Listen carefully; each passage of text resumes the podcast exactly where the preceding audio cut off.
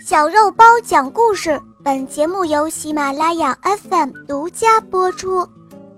下面请收听《碎人取火》，演播肉包来了。碎人取火的故事讲述的是火的来源，在日常生活中，很多地方都需要用到火，但是。知道火最初是怎么来的吗？下面肉包就通过这个故事，带着小伙伴们走进远古时代。在很久很久以前，那最古老的蛮荒时代，人们还不知道火。晚上，他们蜷缩在一起，害怕寒冷和野兽。天亮后，他们四处采集野果、打猎、吃生鱼、生虾和生肉，因而常常会生病，寿命也都不会长久。大神伏羲见人们生活艰难，于是降下雷雨，用雷电点燃树木，燃烧起了熊熊大火。雨停后。人们战战兢兢地靠近火边，惊讶地发现身上变暖了。被烧死的野兽发出阵阵的香味，拿来一尝，真是美味呀！渐渐的，人们知道了火的用处，他们用火驱赶毒蛇和猛兽，把全身都烤得暖烘烘的。又吃上了香喷喷的烤肉，就这样，日子越过越好了。可是保存火种却是好难好难的。人们捡来树枝，轮流看守着火堆，但是火焰还是会经常熄灭。于是伏羲托梦给最聪明勇敢的年轻人，他说：“遥远的西方。”有一个碎明国，那里有永远不灭的火种。年轻人醒来之后，决心去取那火种。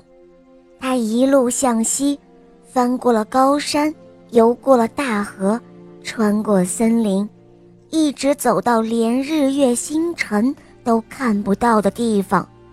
终于有一天，他到达了碎明国。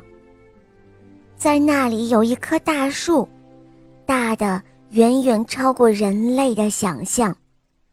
它的树枝很高很长，每一根枝杈都是一片森林，树荫笼罩着整个碎民国。年轻人在黑暗的枝叶间摸索着前行，不知走了多少天。